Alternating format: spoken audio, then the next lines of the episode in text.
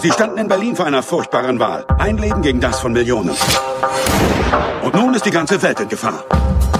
Die CIA übernimmt diese Mission.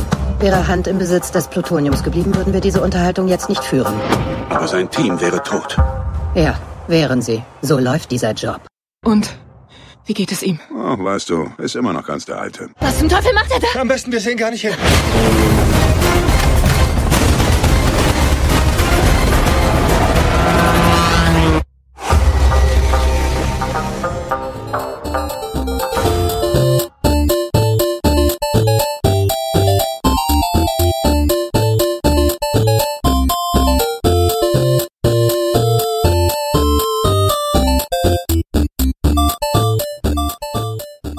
Herzlich willkommen zur Sommerausgabe von Nerdizismus. 36 Grad, heiße Nächte, heiße Filme. Ja. Hier ist Ja. Chris und mit mir ist der Michael. Hallo. Guten Abend. Ja, heute haben wir einen Film zu besprechen. Da konnten wir uns mal ins kühle Kino setzen. Das war wirklich angenehm. Mhm. Und wir haben uns Mission Impossible Teil 6 angeschaut. Ja, sechster Teil, schon ziemlich krass, dass äh, wie Franchises heute so abgehen. Ich hätte auch gar nicht gedacht, also hättest du nach dem allerersten Teil gedacht, dass die jeweils sechs Teile machen? Ich meine, das war ja auch schon nach dem dritten Mal, für wie viele Jahre hatten die Pause gemacht? Schon einige.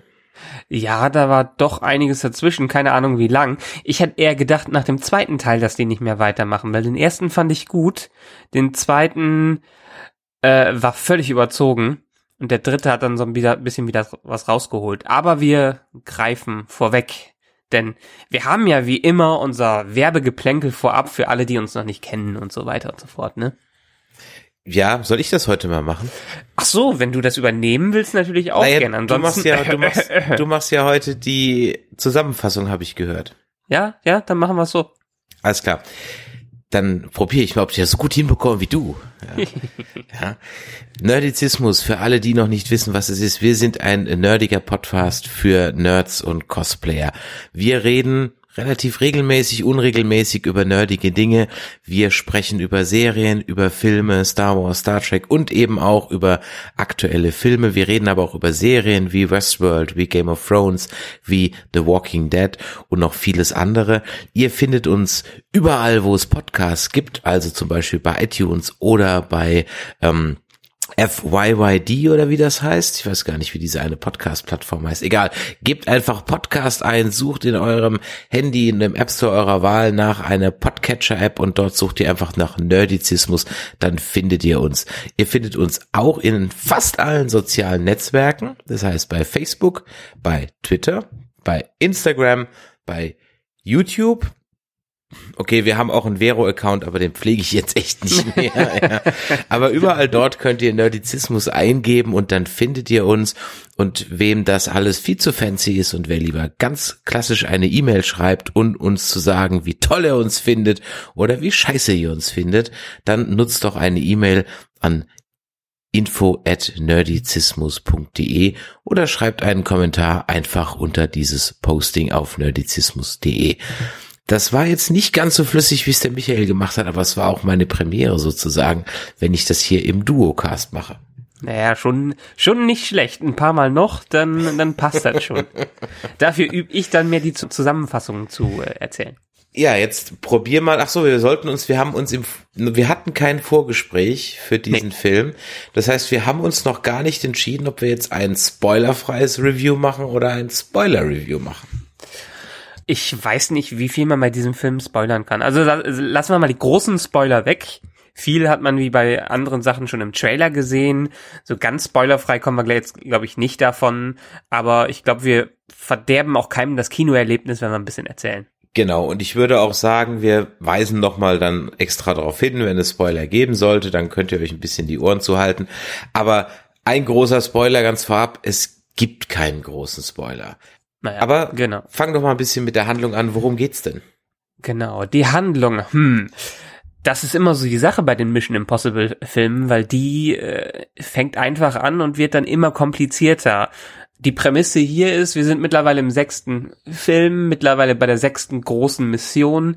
Ethan Hunt und sein Team machen immer noch ihr Spionagezeug, nachdem die letzten Male immer wieder als gegnerische Agenten aus Baldo Ach, ich habe keine Ahnung.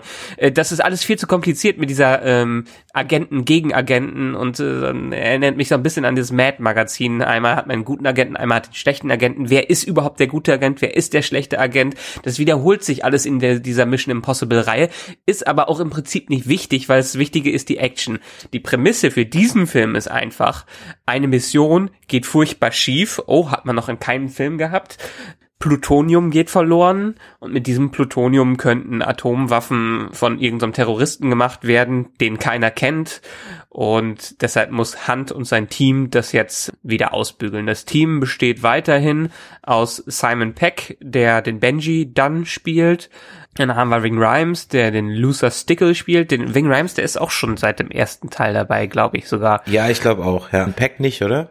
Sein Pack Der kommt jetzt in den, in den, jetzt in den letzten dreien ist er dabei, ne? Kann gut sein, dass der Hapse nicht mehr so im Kopf. Ich wollte mir vorher noch mal anschauen, aber ähm, ist so ein bisschen. Es kommen noch ein paar alte Gesichter dazu, beziehungsweise Gesichter, die auch erst in den letzten Filmen dazu kamen. Wir haben Alec Baldwin als den, ich glaube, er war ehemaliger CIA-Director oder sowas. Jetzt ist er beim IMF. IMF-Chef, genau. Genau, jetzt ist er IMF-Chef. Dann haben wir aus dem letzten Film, wie hieß sie? Vanessa nee, nee, nee, nee, das ist äh, Rebecca Ferguson und zwar Ilsa Faust. Ist die richtige, habe ich ja, die richtige richtig, im Kopf, genau. genau. Und eine kleine Gastrolle aus Teil 3 noch bekannt, Michelle Monaghan als, ich weiß nicht, wie ich den Namen aussprechen soll, als ehemalige Frau von Ethan Hunt, die sich so ein bisschen, was sich so ein bisschen durch die letzten Filme durchgezogen hat, äh, dass er ihr doch so ein bisschen hinterher trauert. Deshalb, dieser Film ist ein bisschen auch ein Abschluss der dieser aktuellen Trilogie und ja, ist wirklich ein Abschluss. Letztendlich, Mission geht schief, die müssen wieder gerade bügeln und es kommt jede Menge Action und jede Menge super Szenen. Und das ist eigentlich alles, was man für diesen Film wissen muss. Im krassen Agentenstil kommen natürlich wieder hier und da irgendwelche Wendungen hin. Das kennt man aus ganz vielen anderen Filmen, sind hier aber auch nicht so überraschend, wie man es dachte, es macht Spaß, ist ein No-Brainer, man kann sich's angucken und ähm, ja, sag du mir doch erstmal, wie du ihn fandst. Du hast noch den teuersten Schnurrbart der Filmgeschichte vergessen. Den, ah ja, den, aber okay, da wären wir gleich noch drauf gekommen. Henry Cavill hat äh, sich hierfür ein Bart stehen lassen. Henry Cavill, der in Justice League den Superman spielt und in Justice League durfte er sich den nicht mehr abrasieren, weil die noch beim Fallout-Filmen waren. Heißt, bei den ganzen Nachdrehs für Justice League musste dieser Bart dranbleiben, was zum sogenannten Mustache Gate äh, geführt hat, weil der Bart für Justice League digital ja herausgearbeitet werden musste, was überhaupt nicht gut funktioniert hat,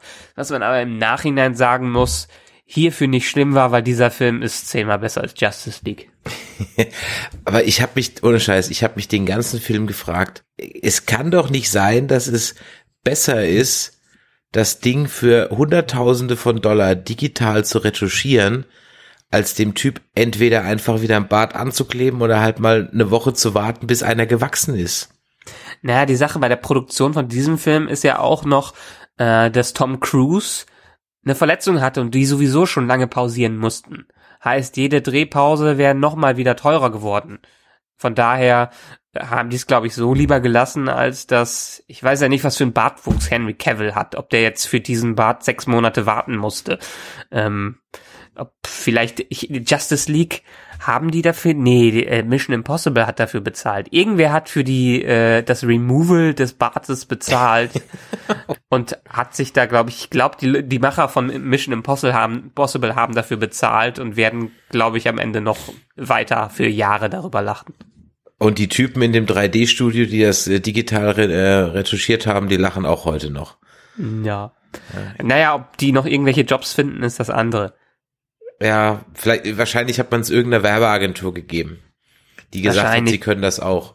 Ich glaube, das ist in der Tat sogar so gewesen, äh, dass sie einfach gar keine Zeit dafür hatten. Man kann es besser machen, aber die hatten gar keine Zeit. Das musste, die Nachdrehs haben, glaube ich, im Sommer stattgefunden und im Dezember kam der Film schon raus. Heißt, die haben die waren schon voll in der Post-Production, wo die das machen mussten und dann hatte wahrscheinlich ein Praktikant zwei Wochen Zeit dafür und so sah es dann am Ende auch aus. ja, es ist, äh, es war, also ich habe der dieser Schnauzer, der auch Henry Cavill überhaupt nicht steht. Ja. Also der hat mich durchaus ein bisschen rausgerissen. Aber echt? Okay. Ja, doch, weil ich irgendwann fiel mir mitten im Film diese Story wieder ein und dann dachte ich mir, ach, das ist der Schnauzer. Der 100, der 500.000 Dollar Schnauzer. Ja. Und äh, ja, dann habe ich halt eigentlich dann nur noch so diesen Schnauzer gesehen. Ähm, ja, was ist denn so dein erster, dein Kurzfazit so vorab? Also ich muss ja sagen, ich bin ein bisschen hin und her gerissen. Mhm. Kurzfassung, der Film ist extremst vorhersehbar. Ja. Was ihn dann irgendwie ziemlich langweilig macht. Auf der anderen Seite ist die Action ziemlich geil, was ihn dann wieder ziemlich spannend macht. Hm. Ich muss Ihnen sagen, ich bin vollkommen zufrieden aus diesem Film rausgegangen. Ähm, ich fand den vierten Teil, ich weiß gar nicht mehr, wie er hieß, äh, Mission Impossible Phantom Protocol, den in Moskau, fand ich ziemlich cool. Also zur Historie des Films Teil 1 war super, ist auch immer noch eins der Nonplusultras überhaupt. 2 war von John Woo so eine überstilisiert Action-Ballade, die mir überhaupt nicht gefallen hat. Ich habe sie auch irgendwie, seitdem sie rausgekommen ist, nie wieder geschaut. Äh, man hat sich immer nur über die fliegenden Tauben und das äh, fliegenden Motorräder lustig gemacht. Teil 3 war hin hingegen schon wieder ganz gut, aber ich habe ihn auch noch nicht wieder gesehen, ab und zu mal im Fernsehen reingeschaut und das war's. Aber Teil 4 hat für mich wirklich viel gebracht. Teil 4 fand ich einen coolen Film, einen coolen Actionfilm, No-Brainer, wo man, den man sich immer wieder angucken kann. Teil 5 hat, habe ich auch damals nur im Kino gesehen, habe ich zwar auf Blu-ray, aber nicht nochmal geschaut. Fand ich okay, war mir aber dann schon wieder zu viel CGI, was die eigentlich in den Filmen davor nicht hatten. Der hier, jetzt langer Atem ausgeholt, der hier, ich fand den wieder richtig gut. Für mich ist das eigentlich bis auf Teil 1, der als Film an sich heraussticht, der beste Film der Reihe. Also ich habe mich rundum unterhalten. Die Story, wie gesagt, war nicht so wichtig. Ich fand sie ganz lustig mit dem Hin und Her. Es kam nicht wirklich Überraschendes, aber ein paar schöne Twists drin. Muss man einfach bei so einem Film mittlerweile erwarten. Aber alles andere, die Action, und da hast du gerade schon gesagt, hat super gepasst ich habe mich in meinen Sitz reingekrallt, weil es hat man wirklich, der Atem hat gestockt und das sieht man der Action auch an, dass sie richtig gefilmt wurde und nur wenig mit CGI da gemacht wurde, wenig offensichtliches mit CGI. Und das muss man den Machern zugute halten. Das, das hat mich an dem Film begeistert und ich bin rundum, ich freue mich eigentlich, den nochmal zu sehen, weil ich den richtig gut fand da hast du einen Vorteil mir gegenüber gehabt. Ich wusste nicht, dass die die ganzen Stunts mehr oder weniger live gemacht haben. Mhm. Wobei man ja auch sagen muss, wie viel live ist da wirklich live. Das haben sie ja bei Mad Max auch behauptet und am Ende des Tages, naja, sind halt ein paar Autos durch die Wüste gefahren, ja.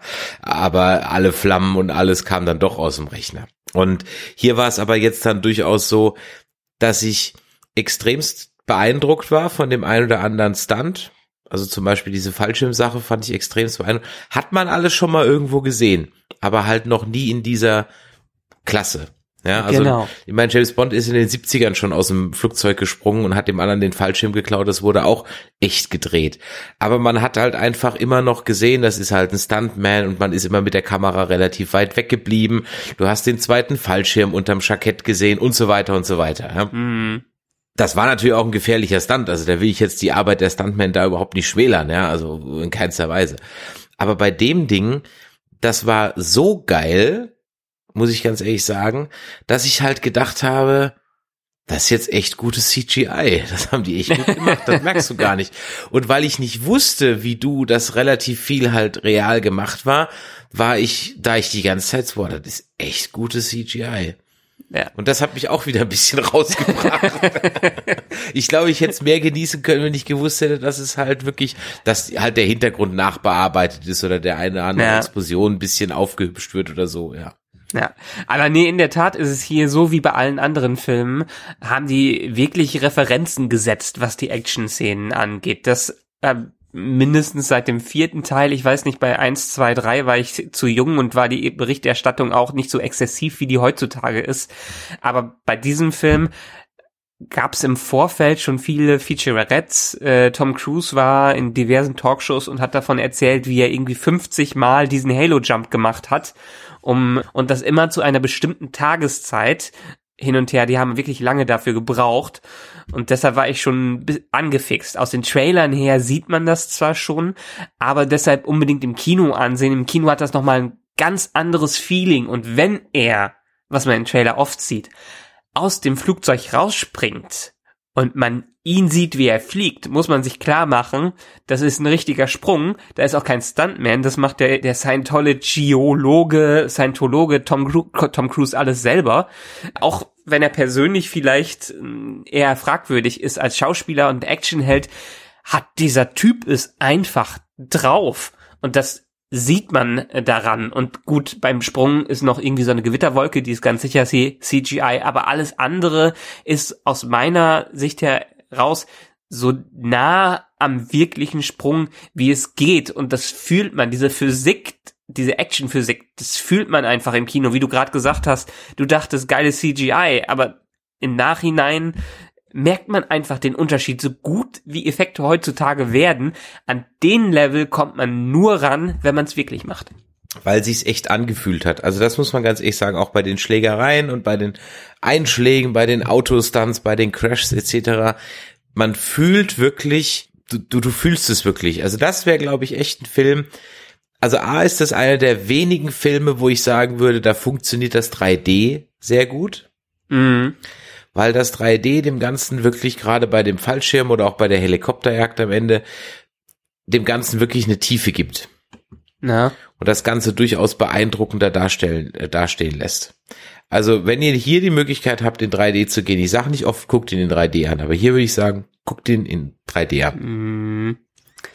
Ja, 3D fand ich ganz nett. Vielleicht muss ich ihn in 2D sehen, um das Feeling von 3D zu vermissen ich hätte mir auch gut in kristallklaren 2D anschauen können. Es ist jetzt kein Muss für mich, aber wenn du sagst, hat vielleicht jeder so ein bisschen das eigene Gefühl dahinter. Was ich im Nachhinein ein bisschen komisch fand, ist, dass ja im, im Vorspann des Films, also im, im, im Intro, Szenen aus dem jetzigen, aus dem Film kommen, die du siehst. War das in den anderen auch so? Ja, ich habe mich ja? daran erinnert, dass es zumindestens in den letzten immer so war. Und ich glaube seit dem ersten Teil schon. Das ist so ein bisschen, haben die sich an dem, an der Fernsehserie orientiert, wo es, glaube ich, damals auch äh, immer so war. Oder jedenfalls einige Szenen, halt diese typischen TV-Intros, äh, wo einfach verschiedene Szenen zu, ineinander gemixt werden aus der realen Sendung. Und ich meine, die haben das seit dem ersten Teil, dass zumindestens einiges angeteasert wird. Okay, alles klar. Ja, also das ist wirklich eine, eine Sache, wo man echt sagen muss, also die Action fesselt ein und deswegen wird der Film auch bis auf ein, zwei kleinere Längen wirklich nicht langweilig. Ja.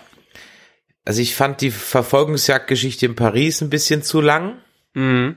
Ja, da dachte ich mir so, ja, ist auch gut. Und es war natürlich alles so, also was ich natürlich der ganzen Mission Impossible Reihe, und das ist mir jetzt gerade bewusst geworden, als du nochmal die ganzen Filme aufgezählt hast, ich könnte bei keinem einzigen sagen, worum es ging. Bei keinem einzigen. Bei keinem einzigen. Ich weiß, da war einer mal in Russland und einer mal war irgendwas in, in Dubai und dann waren sie mal irgendwie in Wien.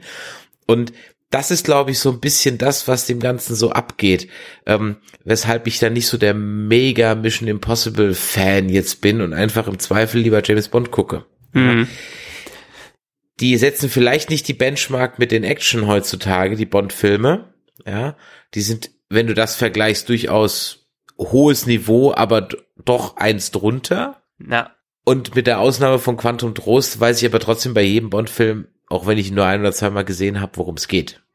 Schon allein, wenn ich den Titel höre. aber, aber Quantum Trost hatte ja auch keine Story.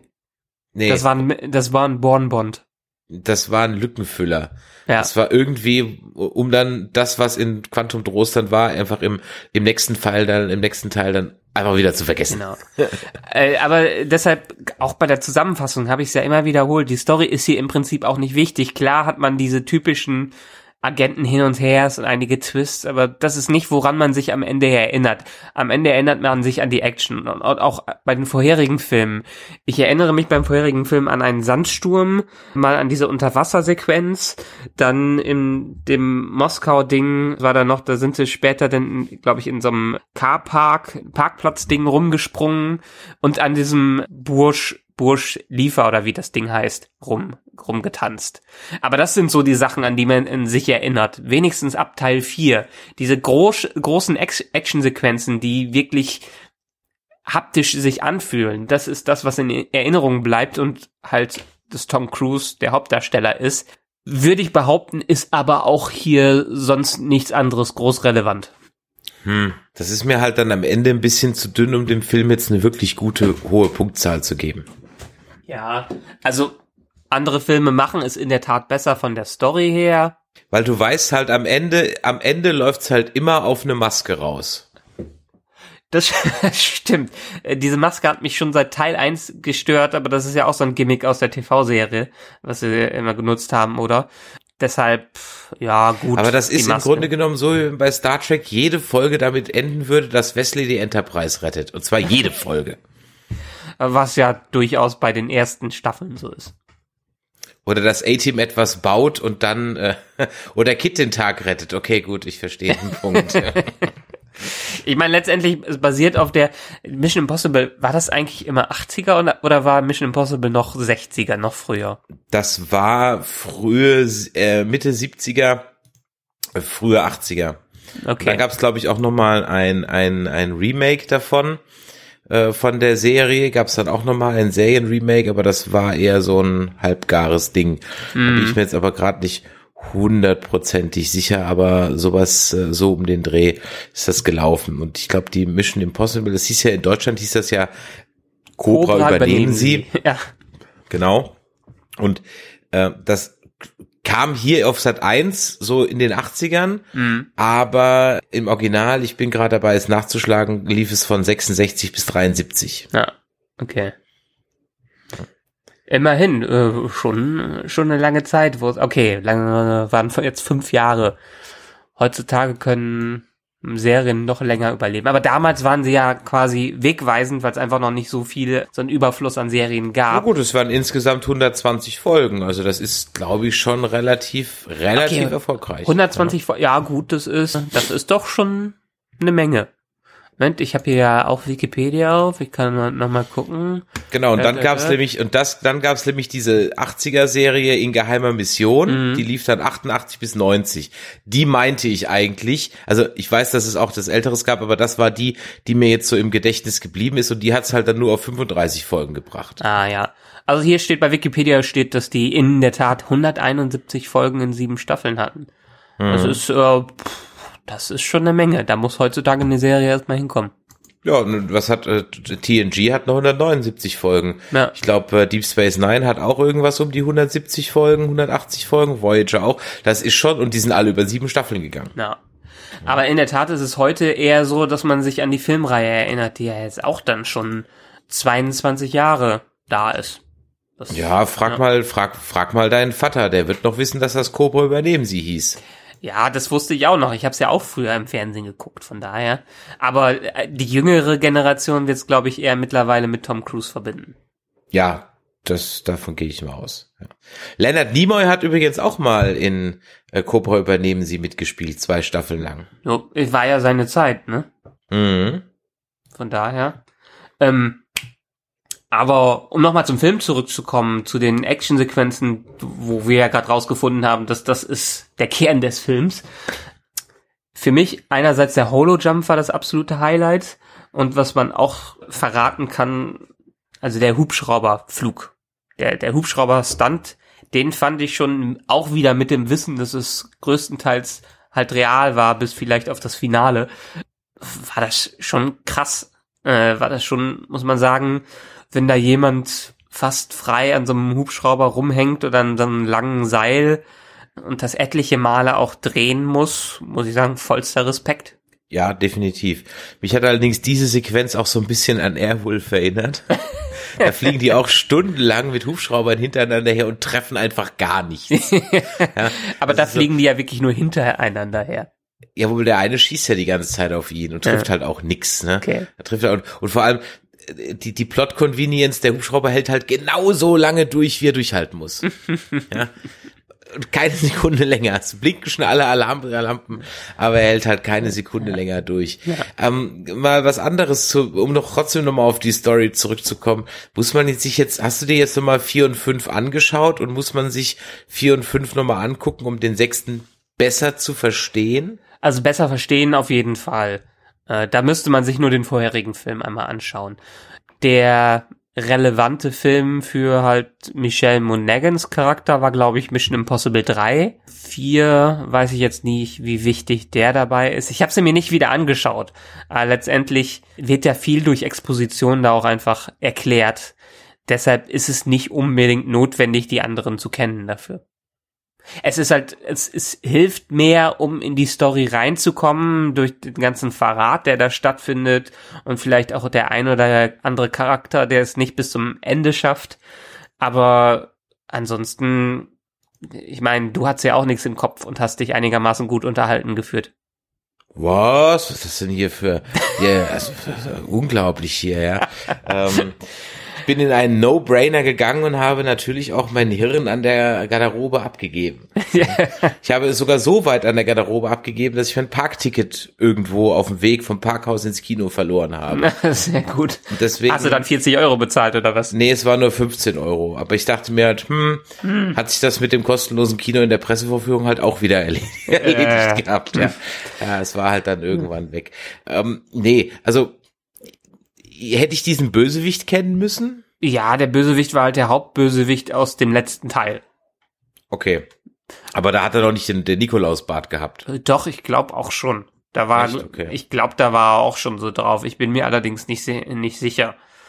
Ich hatte jetzt, nee, ich hatte ihn auch nicht mehr so im Kopf, nur weil sie es erklärt haben, habe ich mich dran erinnert. Wie gesagt, den fünften Teil habe ich dann damals nur einmal im Kino gesehen, obwohl ich ihn auch ziemlich gut fand. Ich habe ihn auf Blu-ray, ich muss mir noch mal die Tage wieder reinziehen, wenn es vielleicht ein bisschen Abkühlung gibt, dann macht es Sinn. Abgesehen davon, ja, der war etwas blass. Also der Bösewicht hat wirklich nichts gebracht. Da fand ich sie, die, die Engländerin, die White Widow von äh, Vanessa Kirby, die auch in The Crown mitspielt und die Königin-Schwester da spielt, fand ich viel interessanter als Bösewicht. Aber da ist ja dann durchaus die, ja, war die jetzt eigentlich wirklich ein Bösewicht? Eigentlich Naja, ja nicht also, so wirklich, äh, ne? halt eine Waffenschieberin.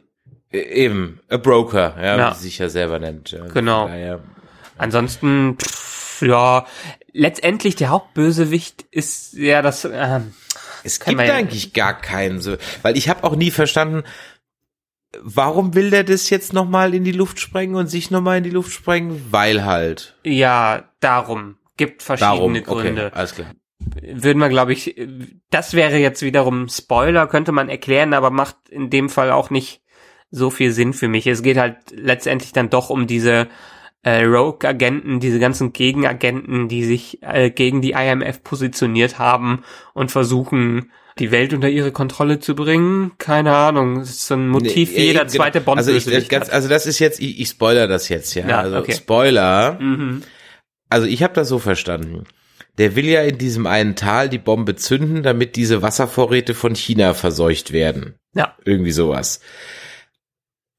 Und weil dann die halbe äh, asiatische Welt am Hunger zugrunde geht, hat er praktisch dieses Inferno, was er braucht oder wovon er ausgeht, dass dann die Welt sich selbst reinigt. Irgendwie so ein Unsinn. Ja. Das klingt so ein bisschen wie das letzte Dan äh, Brown Buch. Da war das doch auch so. Ja, aber es ist letztendlich geht's diesem auch in, Virus-Ding. Aber warum, warum will er sich selber in die Luft sprengen? Das habe ich nicht verstanden. Und hat Das- er eigentlich seine eigene Entführung inszeniert, damit er rauskommt? Das habe ich auch nicht verstanden. ja, nee, also die Entführung, du meinst, war er ausgebrochen Zufall? wurde. Ich glaube, das hat er alles am Ende selber inszeniert. Okay, das war irgendwie, war mir das nicht so ganz hundertprozentig klar. Ja. So irgendwie. Ja. Äh, Also wie gesagt, der, der, der ist schon relativ, der ist schon relativ blass gewesen. Ich mochte in der Tat Henry Cavill ganz gerne in der Rolle, also ein bisschen der Gegenspieler zu äh, Ethan Hunt. Ich meine, Henry Cavill hat ja auch einfach die Physik. Er ist ja so ein Brecher, wenn man nah, näher an ihn rangeht. Wenn man ein bisschen die Kamera weit weg hat, denkt man, er ist eher ein kleiner aber er hat ein bisschen Kerl. abtrainiert, glaube ich. Also nicht, dass er jetzt moppelig geworden ist, im Gegenteil, aber ich glaube, er hat ein bisschen Muskel abtrainiert im Vergleich zu. Ja, ich glaube, das macht einfach, macht die Kleidung. Also Superman, der hat ja seine, da quillt ja wirklich alles raus. Und das ist halt eher normale Kleidung, die er da trägt. Hm. Deshalb, ich meine, gerade in den Kameraeinstellungen, wenn man näher an ihm ran ist, merkt man schon, dass er ganz schön bufft ist. Ja, kann sein. Ja. Also ich, ich, ich mochte ihn du, ganz ja? gerne. Also Okay. ich fand es eine schöne Rolle und er war für mich deutlich charismatischer als der Hauptbösewicht. Von daher. Ja, okay. Ja. Das stimmt. Ja, ja, okay. Letztendlich der ganze Rest, äh, Simon Peck hat ein paar Witze ge gerissen, wegen Rhymes ist, wegen Rhymes. Alec Baldwin, Alec Baldwin hat abgenommen, habe ich das Gefühl gehabt. Der hat ein bisschen was an Kilos runterbekommen seit den letzten Filmen oder Serien, in denen ich ihn gesehen hab. Da ist was dran. Das ist mir auch sofort aufgefallen. Ja, das stimmt. Ja. Was hat sie nochmal gesagt? Der könnte schon wieder Jack Ryan spielen fast. ja, ich meine, er könnte jetzt, ich, ich wünsche mir ja immer noch, ehrlich gesagt, dass irgendjemand endlich mal die Jack Ryan Sache werkgetreu mal verfilmt. Ja, da soll ja jetzt, glaube ich, irgendwie so eine Serie kommen. Mit Chris Pine, Aber- die, ne? Ja, aber die, die hält sich jetzt auch schon, zumindest was die Trailer angeht, auch nicht wirklich so dran. Mhm. Zumindest das, was man so sieht. Der letzte Film mit Chris Pine, der war ja komplett erfunden. Also der hat mit den Büchern gar nichts zu tun, außer dass die Charakter halt so heißen. Mhm. Ähm, und eigentlich wird mich das, also das wäre auch eine tolle Filmreihe. Ich verstehe gar nicht, warum man das nicht macht. Also man hätte hier wirklich einen Charakter, den man vom einfachen Datenanalysten bei der CIA bis hin zum US-Präsidenten begleiten könnte. Mhm. Wo man auch, der ja, die Bücher erstrecken sich ja über 20, 30 Jahre, also wo man praktisch auch mit so einem Schauspieler mitaltern könnte. Hast du, hast du die Bücher gelesen alle? Ich habe sie alle gelesen, ja. Okay, muss ich mir vielleicht doch nochmal reinziehen. Also grundsätzlich sind die gut, so grundsätzlich. Mhm. Ähm, es ist, wenn man dann, man schlägt immer wieder das Erscheinungsjahr nach und denkt sich so, okay, krass, darüber schreibt der von vor 20 Jahren und reden wir heute drüber. Ja, ähm, das war also schon ganz, ganz interessant. Also das, was man ja dem Tom Clancy immer nachsagt, er hätte die Sachen so gut recherchiert, das stimmt schon. Mhm. Ja, also ähm, die Dinge sind schon extrem gut recherchiert. Das Einzige, was mir bei jedem Roman am Ende sauer aufstößt, ist halt, dass es am Ende dann doch sehr Amerika gegen China, gegen Russland, gegen Terroristen, gegen irgendwas Mhm. und die überlegene Feuerpower macht halt dann alles platt. Okay. Also letztendlich ist es so ein bisschen, Das das sind zwar dann- gute Stories, aber ähnlich wie Dan Brown sind sie doch am Ende alle sehr ähnlich. Am Ende läuft's immer auf eine Konfrontation von einem Flugzeugträger mit ein paar Chinesen, Russen oder whatever raus oder einer Panzerschlacht oder also äh, etc. Und das ist dann einfach, ähm, ja, da machen die Amis dann einfach alles platt. Ich frage mich auch hier, ob, äh, wenn man wieder an die junge Generation geht, ob irgendwer Tom Clancy noch als Autor im Kopf hat, so viel wie der seinen Namen für irgendwelche anderen Sachen, vor allem Dingen Videospiele geliehen hat. Das ist ja wie bei Alfred Hitchcock und den drei Fragezeichen. Ja. Also ich meine, Rainbow Six, was ja eine relativ bekannte Reihe von Ubisoft ist, ist die Rainbow Six Geschichte ist ja, Rainbow Six ist ein, ich glaube, ein NATO-SEAL-Team, also eine NATO-Einheit, die am Rande in zwei, drei Romanen mal erwähnt wird. Mhm.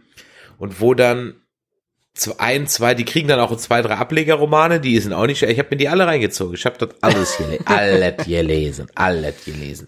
Und es gibt ja dann auch die Romane, wo dann Jack Ryan schon längst Präsident ist, wo es dann um seinen Sohn geht, Jack Ryan Jr. Okay. Also das sind so locker mal 15, 15 Dinger oder so. Da habe ich mir alle mal war, Monate mal reingezogen. Und wie gesagt, die sind spannend, du liest die gerne. Das Einzige, was am Ende ist, es gibt immer diese, diese, diesen Endkampf am Ende, der jetzt aber kein Showdown im klassischen Sinne ist, sondern halt, äh, wo das US-Militär dann mal zeigen kann, was es so drauf haben. Okay. Und das ist dann leider immer sehr einseitig und sehr schnell vorbei. Also vielleicht haben die, die Chinesen dann ein Gerät, das haben sie kurz einen Vorteil, aber dann baldowern die natürlich ganz schnell was aus, wie sie das kontern können und dann hat sich das dann auch wieder erledigt. Ne? Also Klar. aber abgesehen davon, die ersten drei Viertel von jedem Roman sind wirklich super und wirklich spannend, kann ich nur empfehlen. Und da könnte man so tolle Filme draus machen und dann werden die Filme bis auf, ich sag mal, die, die äh, Rote Oktober ist relativ nah dran am Buch, Kartell und ähm, das könnte, wer heißt der andere, Stunde der Patrioten. Die sind relativ nah dran an den Mhm. Büchern, aber die bauen halt, sag ich mal, außer Stunde der Patrioten und das Kartell ja nicht aufeinander auf. Ja. Ja. Ähm, und der Anschlag hat fast gar nichts mit dem Buch zu tun und der letzte, da gibt's glaube ich nicht mehr ein Buch dazu. Ja. Ich meine, Anschlag ist ja auch Ben Affleck, ne? Ja, aber auch von dem halte ich ja inzwischen, also seit ich ihn in Argo gesehen habe und er da seine Regie geführt hat, bin ich Ben Affleck Fan, wenn er gute Filme, wenn er, wenn er glaube ich die Möglichkeit hat mal Ja, er muss das richtige anderes- Material bekommen. Genau, er muss richtige Material bekommen. Ja. Und ich würde auch gerne mal seinen Batman Film sehen. Ja, gucken wir mal, ob wir den jemals erleben werden. Ja. Also, weil, ich meine, wenn Warner mal mit seinem DCU beim Justice League Teil 6 wäre, da ist Ben Affleck, glaube ich, schon unter den alten Männern gestorben. Ja. Jetzt gehen wir erstmal in den Aquaman. Und ihr geht jetzt erstmal in Mission Impossible 6. Genau, Mission Impossible 6. Sehempfehlung von dir? Ja, wenn man auf Action-Kino steht, das beeindruckt einen, mehr sollte man nicht erwarten. Ich gebe dem Ganzen sieben von zehn Punkten für die Action. Wenn die Action nicht wäre, würde ich ihm nur fünf geben. Okay. Ähm, würde ich gleiche Note geben. Ich sage immer wieder, ich möchte jetzt in letzter Zeit nicht überbewerten, aber für mich ist eine 7 auch schon eine echt gute Bewertung. Und auch hier, also es ist für mich eher der Actionfilm des Sommers.